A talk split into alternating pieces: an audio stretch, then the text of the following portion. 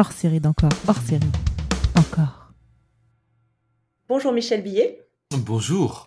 Merci infiniment d'avoir accepté de parler dans le podcast Encore. Alors Michel, vous êtes euh, sociologue, spécialiste des questions du handicap et de la vieillesse. Vous avez écrit de nombreux ouvrages comme La tyrannie du bien vieillir ou Réenchanter la vieillesse pour ne citer que. Euh, peut-être avant de commencer, est-ce que vous pouvez vous présenter en quelques mots? Alors me présenter, évidemment, ce serait, pour le faire de manière complète, vous raconter un petit peu plus de 75 années de vie. Ça va être compliqué. Alors pour essayer de raccourcir et de faire vite, euh, éducateur spécialisé à l'origine, euh, je me suis petit à petit intéressé aux questions relatives à la vieillesse parce qu'un jour, euh, alors que j'avais repris des études de sociologie, un de mes profs, Paul Blancard, voilà, c'est une manière de lui rendre hommage, Paul Blancard distribue des exposés et s'adresse à moi en me disant, vous me ferez un exposé sur le vieillissement de la population. Je lui réponds, j'y connais rien. Et il me dit, raison de plus. Voilà. Et au fond, il avait raison. C'est-à-dire que la question n'est pas de savoir si ça m'intéresse, la question c'est de savoir comment je vais faire pour m'y intéresser. Et depuis ce jour-là, on était en 1979, quelque chose comme ça, depuis ce jour-là, effectivement, j'ai tenté de m'intéresser à la vieillesse pour comprendre comment la société contemporaine traite les vieux, et j'ose dire les vieux, parce que je ne sais pas comment les nommer autrement pour ne pas jouer à cache-cache avec cette réalité qu'est le vieillissement de la population et finalement cette réalité qu'est, que sont nos vieillesses, cette réalité qu'est ma propre vieillesse. Voilà. Eh bien, pour regarder ça en face, évidemment la psychologie m'intéresse, la psychanalyse m'intéresse, évidemment, ce qui se passe entre moi et moi vieillissant, c'est extrêmement important, mais ce qui se passe entre celui qui vieillit et l'environnement sociétal à l'intérieur duquel il a à vieillir, il me semble que ça aussi c'est très important. C'est dans cet esprit-là que j'essaie de travailler là-dessus. Eh ben, on va avoir tout le loisir aujourd'hui dans ce premier hors-série qui est donc dédié à, l'injonction du bien vieillir. On va essayer de comprendre avec vous, avec votre aide, euh, comment ces deux mots sont peut-être devenus aujourd'hui les ennemis de la vieillesse? Commençons simplement. C'est quoi euh, la vieillesse? Alors, c'est quoi la vieillesse? Un processus qui commence beaucoup plus tôt qu'on ne le croit en général, et puis euh, qui se terminera avec la mort. Alors, il commence beaucoup plus tôt. J'en ai pris conscience personnellement. Un jour, le plus jeune de mes enfants avait quatre ans. Je reçois des amis, petit coup de sonnette, paf, allez, tout le monde arrive, on, descend l'escalier vite fait, tout ça, et les mômes se regardent les uns les autres, et mon, mon fils me dit, papa, il a quel âge, lui? Alors, euh, bah, il a je ne savais pas exactement quel âge avait le fils de mes amis. Il était un petit peu plus vieux. Je dis six ans, sept ans. Et puis il revient vers moi. Il me dit c'est quoi l'âge? Oh là là, c'est quoi l'âge? Eh bien l'âge, grâce à cette question, j'ai compris que c'était le résultat du rapport au temps. Et si l'âge est le résultat du rapport au temps, alors j'admets que je commence à vieillir dès l'instant où je suis venu au monde. Alors évidemment, on le dénie très vite, cet, cet âge, et on va dire de l'enfant qu'il grandit. On va pas dire qu'il vieillit quand même, d'accord? Et puis, il va devenir grand, il va devenir adolescent, il va devenir un jeune adulte, il va devenir, il va devenir, et puis, un jour, il sera dans la force de l'âge, et puis, euh, dans la fleur de l'âge. Et puis, c'est curieux comme les fleurs se fanent, mais c'est vrai que Ronsard nous l'avait dit, euh, euh, mignonne, allons voir si la rose, qui ce matin avait déclose sa robe de pourpre au soleil, etc. Et oui. Donc, si vous m'en croyez mignonne, tandis que votre âge fleuronne en sa plus verte nouveauté, cueillez, cueillez votre jeunesse, comme à cette fleur la vieillesse fera ternir votre beauté. Et voilà. Et si la vieillesse vient ternir la beauté, alors vraiment saloperie de vieillesse. C'est terrible. Et ça y est, on va commencer à détester cette vieillesse qui ne fait qu'abîmer les roses. Pourtant, pourtant, comment la rose pourrait-elle s'épanouir sans que le temps passe? Voilà. Eh bien, nous sommes là exactement au cœur de la, de, la, de la question que, que vous essayez d'ouvrir. Et nous, voilà. Vieillir, c'est forcément accepter d'entrer dans ce rapport au temps. Voilà. Alors, pourquoi le mot vieillesse fait peur aujourd'hui? Vous qui avez étudié les sociétés, qui vous, et vous avez étudié ce thème-là, pourquoi ça fait peur? Alors, je crois vraiment que ça fait peur parce que, euh, au fond, nous ne savons plus regarder la vieillesse que sous un seul de ses aspects. La vieillesse, il nous faudrait pouvoir la regarder tantôt comme cette période de ma vie qui me rapproche de ma mort, tantôt comme cette période de ma vie qui me sépare encore de ma mort. Et nous ne savons plus la regarder que comme cette période de ma vie qui me rapproche de ma mort. Alors évidemment, comme je n'ai pas envie de mourir, la vieillesse me fait peur, me rebute, me dégoûte, me, etc. La vieillesse devient un équivalent de mort, comme une mort anticipée, comme cette période qui me précipite vers ma mort. Alors que si je la regardais comme cette période de ma vie qui me sépare encore de ma mort, voilà que peut-être je pourrais encore en faire quelque chose. Il y a une notion aussi que je voulais aborder avec vous aujourd'hui, c'est la notion d'agisme intégré. J'ai lu cette notion il n'y a pas longtemps dans un article, comme quoi, parlons directement avec un exemple, les baby-boomers, aujourd'hui, n'arrivent pas et refusent le terme de vieux, de personnes âgées. Comment vous l'expliquez? Est-ce que c'est un problème de, génération finalement, l'agisme? Oui, c'est un problème de génération, mais qui se transmet drôlement bien de génération en génération. Mais c'est un problème de génération en ce sens que ça a vraiment commencé avec les générations d'après-guerre. Hein, euh, vraiment. Mais au fond, euh, parce que l'âge n'est pas vendeur, et je dis vendeur intentionnellement parce que il y a dans ce vendeur quelque chose de l'ordre de la séduction, mais quelque chose de l'ordre du pognon. Hein Appelons les choses par leur nom, bien sûr, les deux, parce que l'âge n'est pas vendeur, alors il conviendrait d'essayer d'éviter l'âge. Alors on va, l'éviter, commencer par ne plus jamais le dire. Vous vous rendez compte de la goujaterie qui consisterait à dire aujourd'hui, mais quel âge avez-vous? Ah bah non, impossible. Et si en plus cette question-là s'adresse à une femme, alors c'est une goujaterie puissance 2, et si jamais elle est posée par un type de mon âge, alors non seulement c'est une goujaterie, mais c'est forcément un vieux cochon. C'est terrible. Non, on ne peut pas. On ne peut pas regarder l'âge, on ne peut pas dire l'âge, on ne peut pas parce que la vieillesse est regardée comme cette période de la vie qui rapproche de la mort, elle fait peur, elle n'est pas vendable. Non seulement elle n'est pas vendable, elle coûte du pognon. C'est-à-dire que, enfin, on nous fait croire qu'elle coûte de l'argent, parce qu'on ne nous dit jamais ce qu'elle rapporte, évidemment, et à qui et comment elle est créatrice d'emplois. Et mais on nous fait croire, évidemment, que euh, que la vieillesse est détestable parce que elle abîme le visage, par exemple. Ah, pas que le visage, hein, mais effectivement, euh, vous l'avez peut-être remarqué, j'ai deux, trois plis sur la... Ben oui, voilà. Alors, là, évidemment, euh, comme cette vieillesse euh, me colle des rides sur le visage, ben, je ne peux plus faire jeune.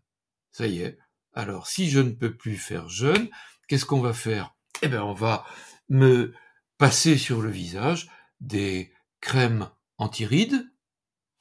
ça y est, les rides qui sont la dimension visible hein, euh, de, la vieillesse deviennent détestables et nous passerons petit à petit dans une période qui va de 1970 à 2000, nous passerons petit à petit de ces produits anti-rides aux produits anti-âge.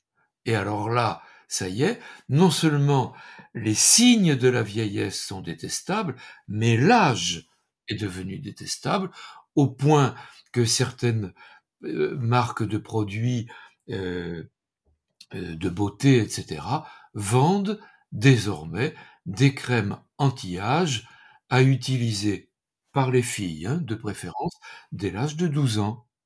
Bah oui, vous vous rendez compte, à 12 ans, il faut commencer à se méfier de l'âge.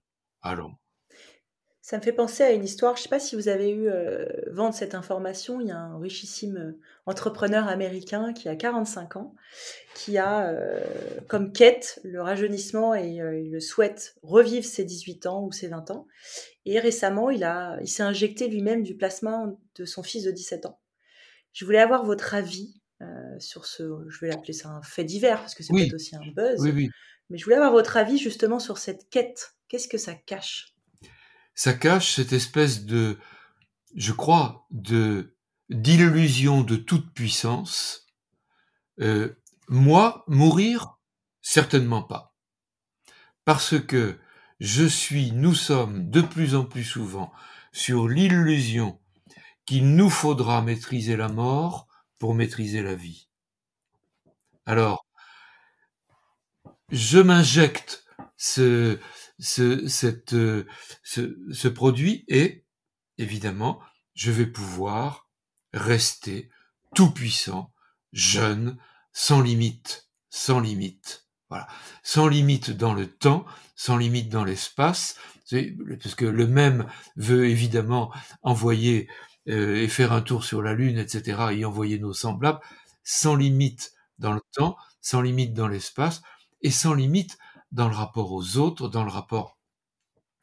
C'est-à-dire, c'est véritablement un refus, profondément, un refus de l'âge. Voilà. Alors, qu'il puisse s'injecter du plasma de son fils, oui, enfin, ouais, ouais. Euh, mais le, vraiment, je, je, je, voudrais essayer de mettre euh, le point sur le fait que euh, que c'est vraiment cette volonté de maîtrise qui nous amène à des, comportements comme cela. Alors, refusant la mort, évidemment, euh, eh bien, le transhumanisme, quelle qu'en soit la forme et quel que soit le moment où il va advenir, le transhumanisme, évidemment, devient comme une espèce de référence merveilleuse, le transhumanisme, euh, ou le, le, le plus qu'humain, si je puis dire, quoi. Euh, bon, voilà.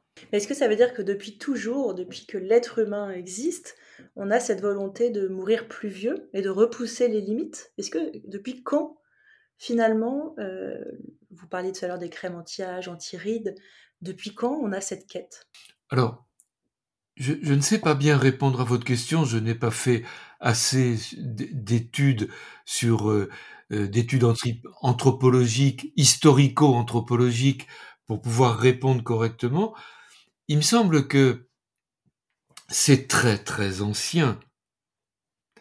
Euh, si vous regardez les chiffres que relate l'Ancien Testament par rapport à la durée de vie de, des quelques patriarches dont nous descendons, euh, on a des chiffres absolument merveilleux. Noé a dû mourir à 965 ans, quelque chose comme ça. Bon, ma foi, moi je veux bien aussi. Hein.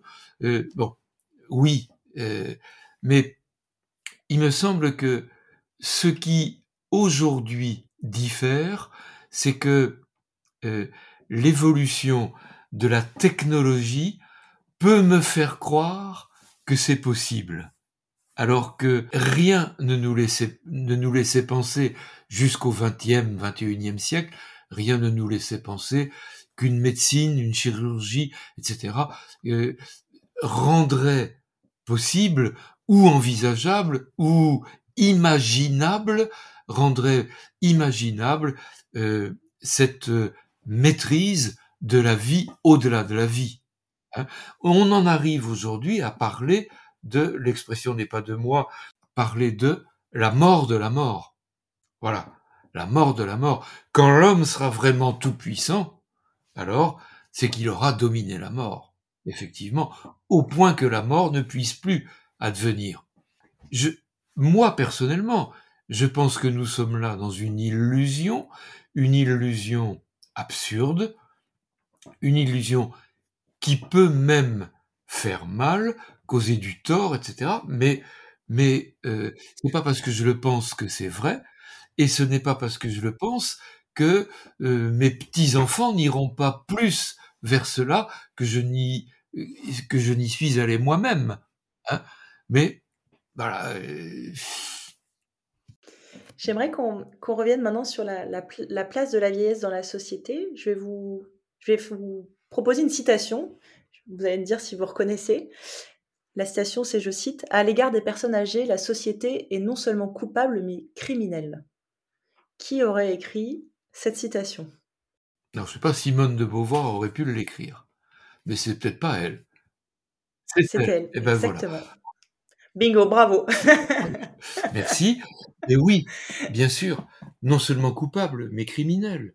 Cette société dans laquelle nous avons à vieillir, je pourrais même dire dans laquelle j'ai à durer, à avancer en âge, m'envoie, nous envoie des injonctions qui construisent une situation paradoxale, insupportable, contradictoire, qui tendent à nous rendre coupables, à me rendre coupable de ma propre vieillesse.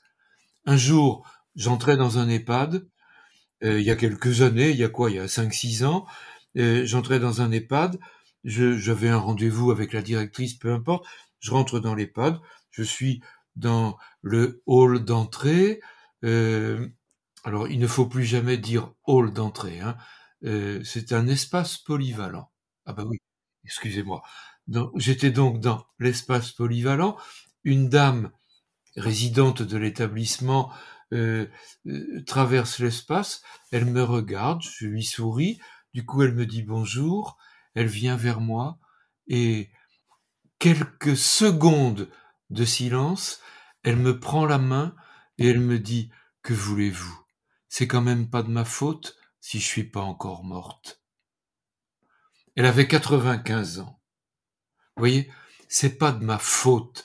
Elle se défend contre la culpabilité qui l'envahit d'être encore en vie. Voilà.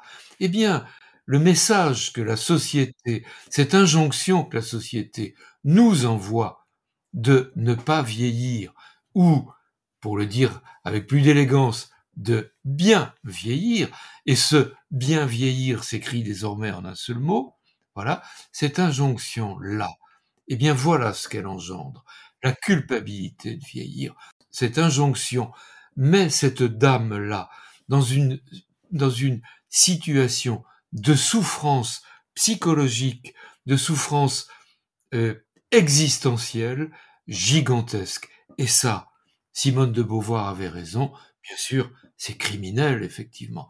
Cette injonction, elle se résume en une phrase de mon point de vue.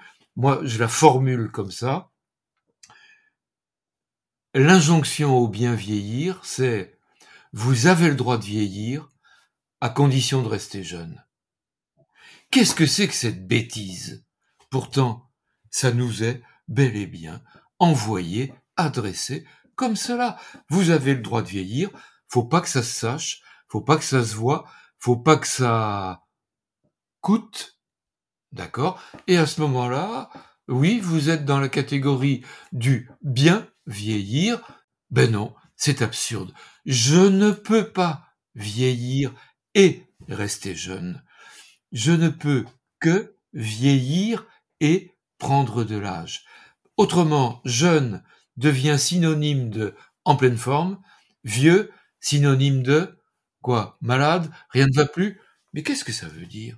Enfin, vous avez vu Edgar Morin 102 ans Voilà.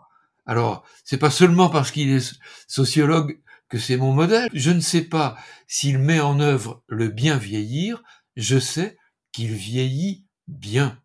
Et c'est pas pareil. Je voudrais devenir le chantre de, de la culture de la vieillesse. Bien sûr. Un jour, je, rencontre, euh, j'allais à France Inter pour enregistrer une émission euh, avec Ali Rebéi, etc. Voilà. Et puis, il avait invité également une dame qu'il connaissait par personne interposée, 95 ans. Elle arrive et tous, on l'accueille, elle est merveilleuse, elle a un sourire formidable et elle dit, mais j'ai 95 ans. Et tout le monde est là à lui répondre, ah, mais vous les faites pas, ah, mais vous les faites pas. Pourquoi? C'est mal de les faire? Au lieu de lui dire, madame, vous êtes belle. Voilà. Au lieu de lui dire, mais vous les faites merveilleusement, vos 95 ans. Au lieu de lui dire, qu'est-ce que vous les faites bien? Mais non, euh, vous les faites pas. C'est mal d'avoir 95 ans et de les faire. C'est mal d'avoir 75 ans et de les faire. C'est mal d'avoir 20 ans et de les faire.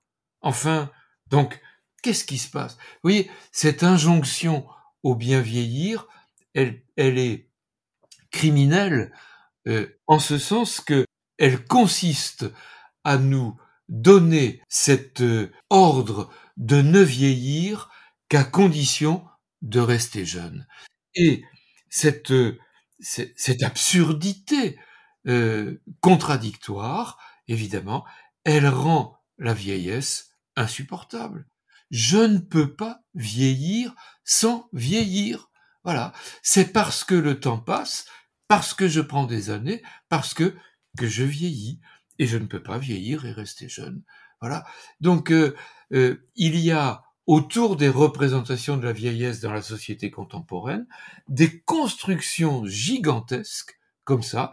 Si vous voulez bien vieillir, alors vous allez devoir, vous allez devoir, vous allez devoir. Et l'injonction au bien vieillir, elle devient une espèce de d'injonction qui consiste finalement à accepter de bien se comporter pour bien se porter. Mais dans ce bien se comporter, il y a une incroyable soumission aux injonctions que l'on va vous donner. Alors, vous vous coiffez d'une certaine manière. Attention, hein, euh, pas de cheveux blancs. D'accord? On ne peut pas laisser apparaître les symptômes de la vieillesse, les signes. Donc, pas de cheveux blancs, pas de rides. Alors déjà, vous voyez ce que ça va vous coûter? D'accord? Ensuite, vous pouvez pas vous habiller n'importe comment, quand même. D'accord? Moi, il y a quelques années, euh, je, je, je, fais de la course à pied. Ça fait partie de ce bien se comporter. Bien sûr, il faut avoir un certain rapport au, au corps. Voilà. Alors, je me souviens avoir été contacté par une marque de vêtements de sport pour me demander si j'accepterais de tester des vêtements pour seniors, des vêtements pour courir, des vêtements de course. Pour... Ben oui, parce que, vous vous rendez compte, un gars qui aurait 70 ans, il courrait avec les mêmes fringues que son fils qui en aurait 45. il est C'était quoi, C'était quoi les spécificités de, ces... de leurs vêtements? Oh ben, Des questions de couleur. Ah ben, bien sûr, du gris. Et puis plus cher. Eh ben, évidemment, puisque c'est bon. Oui, c'est voilà. Alors, il va falloir s'habiller, du... se coiffer, etc. S'habiller d'une certaine manière. Ensuite, attention, manger manger. Oh là là là Qu'est-ce qu'il a dit là? Il a dit manger Oh pop Non, non, se nourrir. Non, parce que manger, c'est déjà trop jouissif. Enfin, manger, on va enlever tout ce qui est gras, tout ce qui est pas gras, tout ce qui est machin, tout ce qui est, tout ce qui est bon. D'accord? Attention, on va se nourrir avec une alimentation de, laquelle on enlève tout. Et quand on va, quand on aura tout enlevé, eh ben on ajoutera des compléments alimentaires. Pas bête, hein? Le coup des, voilà. Alors, et pourquoi pas En plus, je, je ne doute pas qu'il y ait de temps en temps des choses à corriger, des choses à faire évoluer dans notre alimentation. Mais bien sûr, mais manger, et puis alors, se soigner. Attention. Alors, se soigner, déjà, se soigner, non, se faire soigner. Mieux encore, se faire suivre par son médecin. Comme c'est détestable de se faire suivre, comme c'est insupportable. Non, je ne me fais pas suivre par mon médecin. Mon médecin m'accompagne.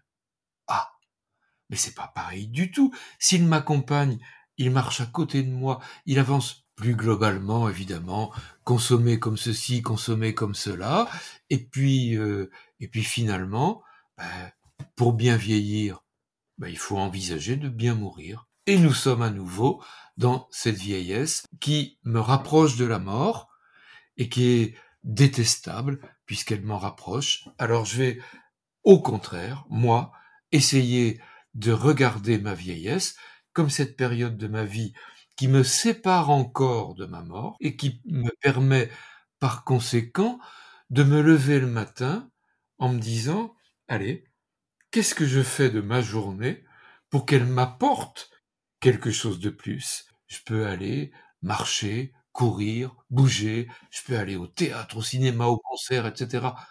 Bien sûr. Et puis, en allant au théâtre, au cinéma, au concert, je vais rencontrer des gens, je vais leur parler, ils vont, ça y est, on va nouer des, oh là là, peut-être m'engager dans la vie associative, que ce soit euh, pour de la culture, du sport, du peu importe, mais allez, que ce soit un engagement politique, un engagement, allez, il y a tant de choses à faire dans ce monde-là. Et voilà que cette période qui, reste entre l'instant et ma mort, qu'on appelle la vieillesse, je peux en faire quelque chose.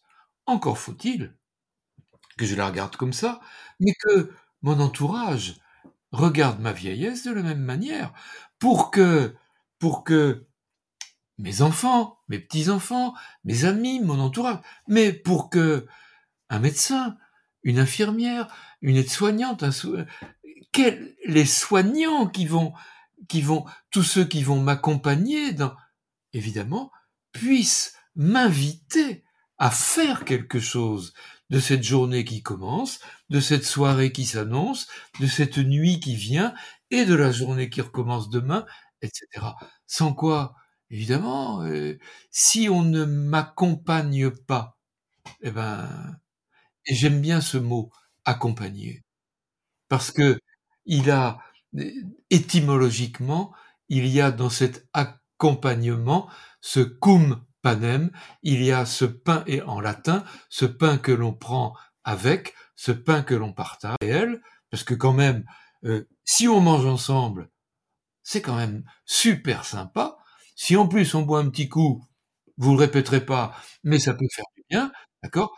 Mais il est symbolique également, au-delà du pain que l'on partage. Qu'est-ce qu'on partage? On partage la mémoire, on partage des sensations, on partage une histoire, on partage la langue que l'on parle, on partage des références, on partage le plaisir d'écouter un morceau de musique, d'écouter une chanson, d'écouter, on partage peut-être même euh, euh, le plaisir de se toucher, de s'aimer encore, de, de, oh là là, et il n'y a pas d'âge pour ça. Il y a pas. Mais même si, évidemment, les relations intimes, amoureuses, sexuelles, évidemment, ne peuvent pas avoir les mêmes, les mêmes formes à 20 ans, 40 ans, 60 ans, 80 ans. Oui, bien sûr. Et alors, c'est pas parce que exactement, elles n'en ont pas moins de valeur. C'est pas parce qu'elles se transforment qu'elles n'existent plus. Voilà.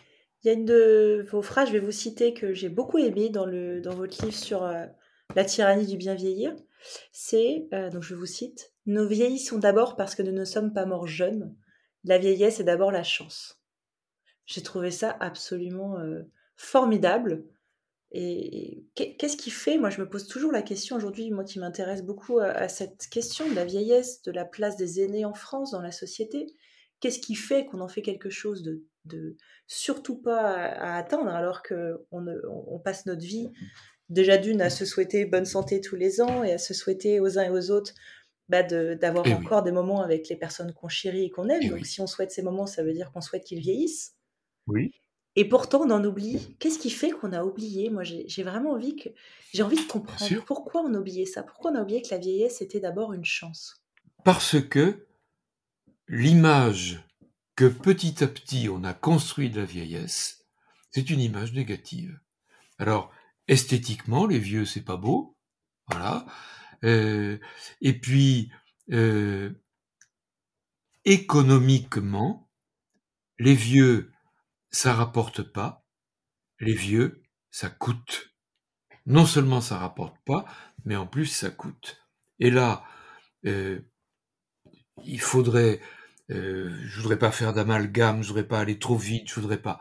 Mais ce que l'on a entendu euh, au cours de l'année dernière à propos de la réforme des retraites, ça a par moment de quoi véritablement faire peur.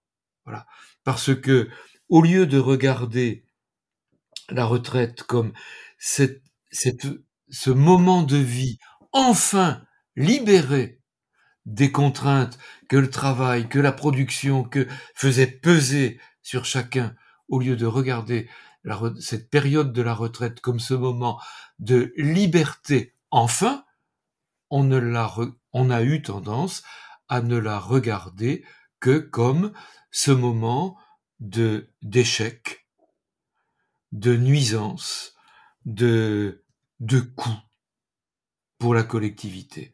Or, euh, il me semble que au lieu de regarder la vieillesse comme cette période de la vie qui va coûter à la collectivité, il nous faudrait regarder la dépense que l'on va faire ensemble, que l'on va faire solidairement, au nom des valeurs républicaines, pas parce que ça me fait plaisir, mais au nom des valeurs républicaines, de liberté, d'égalité et de fraternité. S'il n'y a pas de solidarité, il n'y a pas de fraternité. et pour qu'il y ait solidarité, il faut qu'il y ait partage.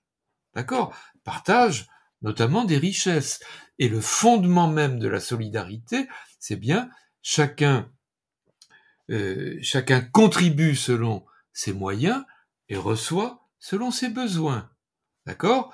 Donc, euh, le, fondement historique de notre système de retraite par répartition, il est exactement là. Voilà. Eh bien, euh, nous avons aujourd'hui pris l'habitude de regarder les sommes consacrées alors aux retraites et au-delà à l'accompagnement et aux soins des plus âgés de nos contemporains, on regarde ça comme une dépense. Alors évidemment, si c'est une dépense, c'est une charge, et si c'est une charge, il faut la réduire. Or, cette dépense, nous pourrions, nous devrions, et nos politiques sont pas fautifs de ne pas nous y inciter davantage, nous devrions regarder cette dépense non comme une charge, mais comme un investissement. Et cet investissement, il est porteur. De quoi? Mais porteur alors, au premier niveau, il est porteur d'emploi, et au-delà, il est porteur d'échanges, porteur... Alors, je prends un exemple, si vous permettez. Prenez dans un, je sais pas, moi j'habite à Poitiers, allez, on va prendre une petite ville ou petit village euh, à 15 km de Poitiers, 500 habitants, c'est tout petit. Il y a longtemps qu'il n'y a plus de commerce, il y a longtemps. Alors vous avez dans une petite maison au bord de la route qui traverse le village, vous avez une dame, elle a 85, 87 ans, elle est veuve depuis longtemps déjà, elle n'a jamais conduit c'était une femme, euh, d'accord Donc elle va quand même pas avoir une voiture. Donc elle est chez elle, elle va bien, ça va, ça va, voilà. Il y a longtemps qu'elle a pas vu ses enfants, hein. Mais euh, bon, euh, c'est pas demain, demain la vieille que tu reverras tes garçons qui sont partis de la maison. Vous vous souvenez, Gianni, ah là là. Bref, donc il y a longtemps qu'elle a pas vu ses enfants, mais mais allez, tout va bien. Simplement, elle est chez elle. Il faut bien qu'elle aille de temps en temps faire des courses, faut bien remplir le frigo, faut bien... Elle est pas...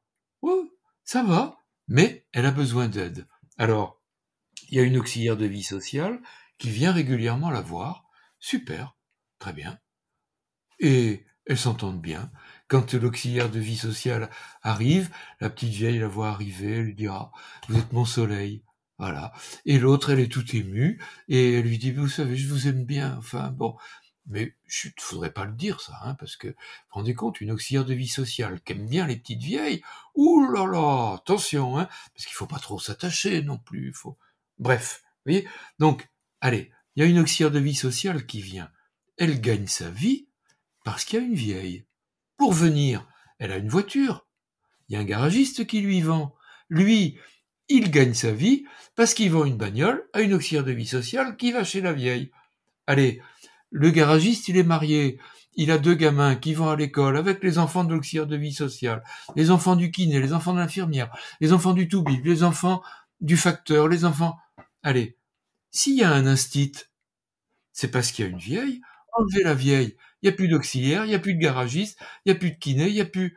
Terminé. Vous voyez? Autrement dit, l'argent qui permet à cette vieille de vivre de manière relativement indépendante chez elle, grâce au soutien de cet auxiliaire de vie sociale, cet argent, c'est un investissement porteur d'emploi. Et oui, porteur d'emploi direct, porteur d'emploi indirect, porteur d'échanges économiques. Enlevez la vieille et on casse tout. D'accord? Autrement dit, euh, si nous regardons la vieillesse comme euh, le lieu d'un investissement possible. Cet investissement, il est économique, mais il est tout ce qu'on voudra. Hein mais il est loin d'être strictement économique. C'est bien plus que ça. Il est culturel parce qu'il y a des échanges, parce que euh, quand l'auxiliaire de vie sociale va rentrer chez elle, elle va raconter à ses enfants que cette vieille leur lui a raconté aujourd'hui que quand elle était jeune, un jour, il s'est passé ah. Et les gamins, Comment le sauraient-ils si personne ne leur raconte? Voilà. Ça sert à quoi les vieux? Mais ça sert à introduire les enfants dans la transversalité du temps. Voilà, bien sûr. Euh, les parents, ils ont, déjà des difficultés formidables parfois à, euh, à ouvrir l'enfant à la contemporanéité les grands-parents, eux, ils introduisent l'enfant à la transversalité. Voilà. D'accord? Eh, eh ben, euh, comment mes petits-enfants sauraient-ils d'où ils viennent si je ne le leur raconte pas? On pourrait prendre les mêmes exemples avec des recettes de cuisine, avec du bricolage, avec euh, il y a quelque temps, comme ça, un de mes, mes petits-enfants me dit euh, Grand-père, t'aurais pas un morceau de bois euh, J'aurais fabriqué un, petit banc. Un banc. Il voulait fabriquer un banc. Alors on va dans l'atelier, vous bricole, tout ça. Je lui donne une scie, je on dessine, on regarde le banc. je lui dis ben, C'est toi qui vas couper. Il me dit ah, Je sais pas faire. Là, lui dis ben, Je vais t'apprendre. Alors il prend la scie, puis il appuie de toutes ses forces, évidemment. Et quand on appuie sur la scie, euh, alors je dis, tu vois, moi, mon grand-père, quand il m'a appris à me servir d'une scie, il m'a dit, mon petit gars, il faut promener ta scie. Alors le gamin, il promène sa scie et le, il coupe son morceau de bois. Le soir, son père vient le chercher. Il dit, papa, papa, avant que tu partes, je voudrais voir si tu sais couper un morceau de bois. Alors on va, on prend un morceau de bois et mon fils prend la scie il, fait un ou deux et il bloque.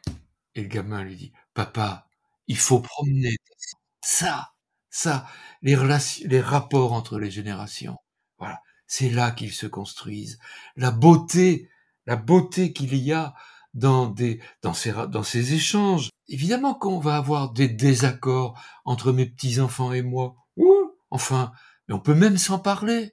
C'est extraordinaire pouvoir se parler des désaccords que l'on a, qu'ils puissent me demander quelque chose et que je puisse moi leur demander quelque chose, parce que l'image négative de la vieillesse, c'est une véritable catastrophe personnelle et sociétale.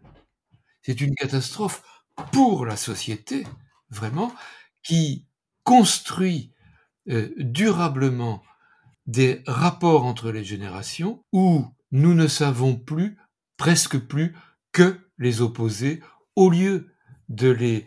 De les rassembler, de les rapprocher. Exactement. Et par exemple, l'environnement, sujet d'actualité majeur, d'accord?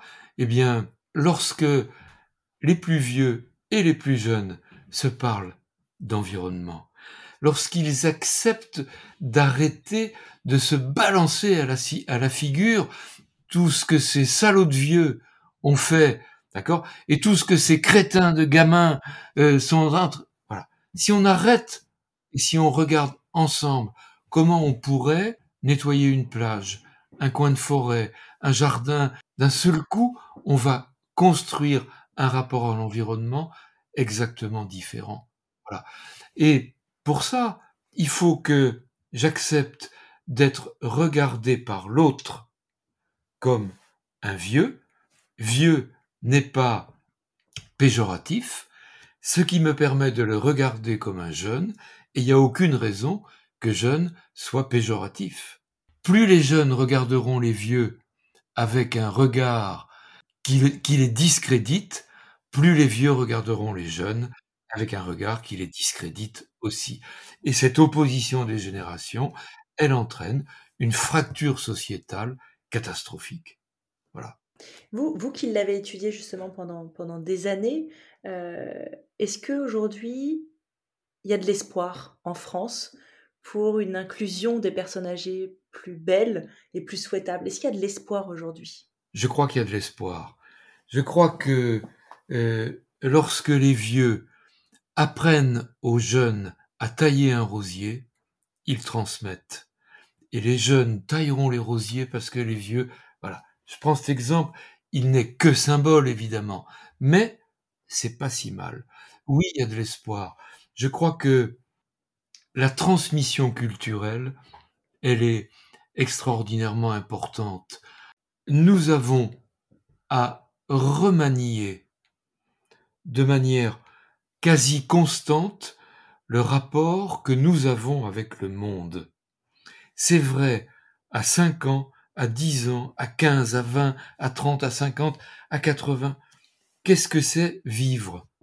C'est remanier continuellement le rapport que l'on a avec le temps, le rapport que l'on a avec le monde, le rapport aux autres et le rapport à soi-même. Alors, le, rapport au temps. Non, je n'ai pas le même rapport au temps à 75 ans qu'à 50, à 50 qu'à 30, à 30 qu'à 15, etc. Voilà. Et si j'accepte de regarder ça comme ça, alors j'accepte l'idée que les jeunes n'aient pas le même rapport au temps que moi. Ça ne veut pas dire que le rapport au temps est mauvais. C'est pas le même. Ben parlons-en. Voilà.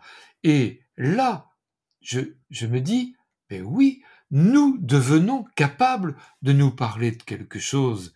Le rapport au monde. Alors, allez, je vais prendre un exemple. Le transport, les transports.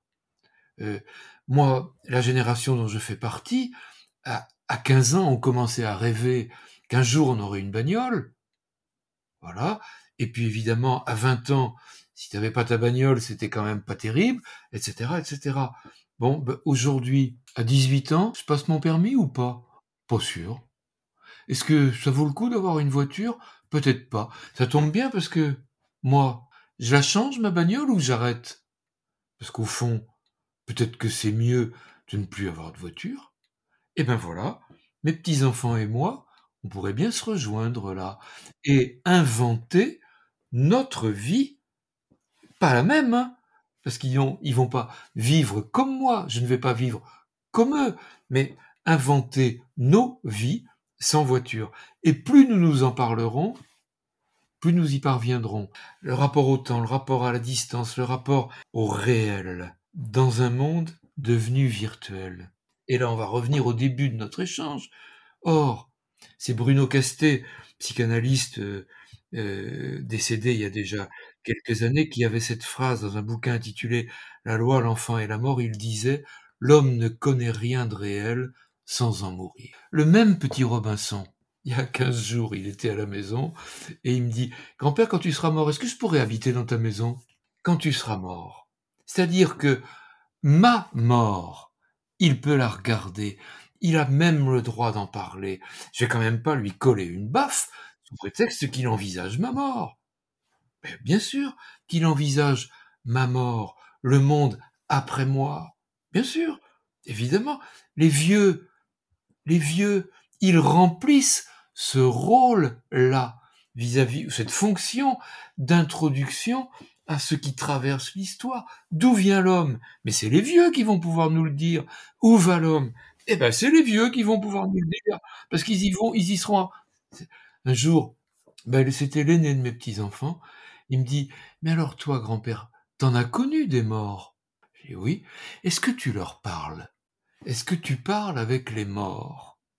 Alors, chacun peut répondre à ça comme il veut, comme il peut, comme euh, on imagine l'intensité de la question métaphysique qu'il y a derrière. Et notre conversation a duré un petit peu plus, et il me dit, mais alors, toi, quand t'étais pas né, est-ce que t'étais mort? D'où vient l'homme? Quand t'étais pas né Et où va l'homme? Est-ce qu'on peut parler de la mort? Les vieux, ils sont là, et leur chance, c'est de pouvoir parler de la mort avec leurs petits-enfants. D'accord? Au lieu de la fuir, au lieu de la redouter, au lieu... Évidemment, j'ai pas envie de mourir. Je ne sais pas quand elle viendra. Mais, mais, je peux, comme Barbara, décider de mourir. À, mourir pour mourir, je choisis la tendre et partir pour partir, je ne veux pas attendre qu'on ne me voit jamais flétrie sous ma dentelle, je préfère m'en aller du temps que je suis belle, qu'on ne me voit jamais flétrie sous ma dentelle. D'accord. Oui, c'est son droit et je veux être capable de le respecter, ce droit. D'accord? Mais il y a une alternative. Si vivre peut encore avoir du sens, et ce sens, il se construit dans la relation aux autres, si vivre a encore du sens, alors vivre, c'est encore une superbe aventure. Et cette aventure, elle est une chance. Bien sûr qu'elle mérite d'être vécue, etc. Et qu'à ce moment-là, cette espèce d'injonction à ne, vieillir qu'à condition de rester jeune, elle, elle, elle est, mais c'est un, c'est un niveau d'absurdité, etc. Mais vraiment, ma vieillesse, c'est une chance pour moi et une chance pour les autres. Voilà. Mmh. Et si je la regarde comme ça, alors on peut y aller. Est-ce qu'il faut remplacer justement, euh, ça j'ai lu également dans, euh, dans La tyrannie, euh, dans votre livre, est-ce qu'on peut remplacer euh, le bien vivre, bien vieillir par vivre vieux finalement? Est-ce que c'est peut-être ça le début euh, d'une nouvelle ère pour la vieillesse? C'est de, changer cette, cette injonction. Oui, oui. Moi, j'aimerais bien que nous, j'aimerais contribuer modestement à réhabiliter tous ces termes vieux, vieille, vieillesse, vieillard, et attention, hein, le mot vieillard n'a pas de féminin. Vous avez déjà entendu parler d'une vieillarde? Ben non, jamais. D'accord? Qu'est-ce qui se passe? C'est elles qui ont l'espérance de vie la plus longue, 50 plus. C'est elles. Non, il n'y a pas de vieillarde. Qu'est-ce qui se passe Enfin, il faut pas dire vieux, faut pas. Si, voilà. Je, crois vraiment qu'il nous faut réintroduire ces termes dans notre langage. Donc, moi, je veux bien qu'on continue à parler des seniors, mais s'il vous appelez-moi mon senior. On va regarder Louis de Funès euh, et Yves Montand ensemble. Mais oui, pourquoi pas la senioritude Oui, oui, oui, bah voyons.